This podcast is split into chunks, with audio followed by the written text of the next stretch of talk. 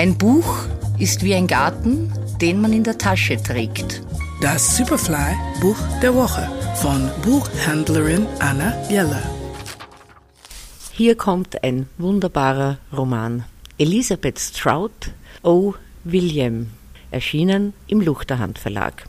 Elisabeth Strout ist eine scharfsinnige und mitfühlende Chronistin des Alltags, all der kleinen und großen Dramen, die man Leben nennt.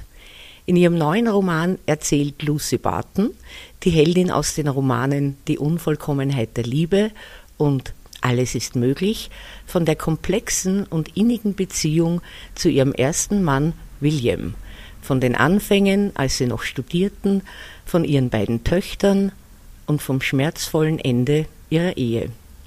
Obwohl sie neue Partner und neue Liebe finden, bleiben sie einander jahrzehntelang verbunden.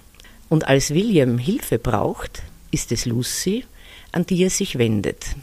Dieser Roman ist ein Seelenstreichler, scheinbar einfache Sprache und einfacher Stil, aber viel Lebensweisheit in und zwischen den Zeilen.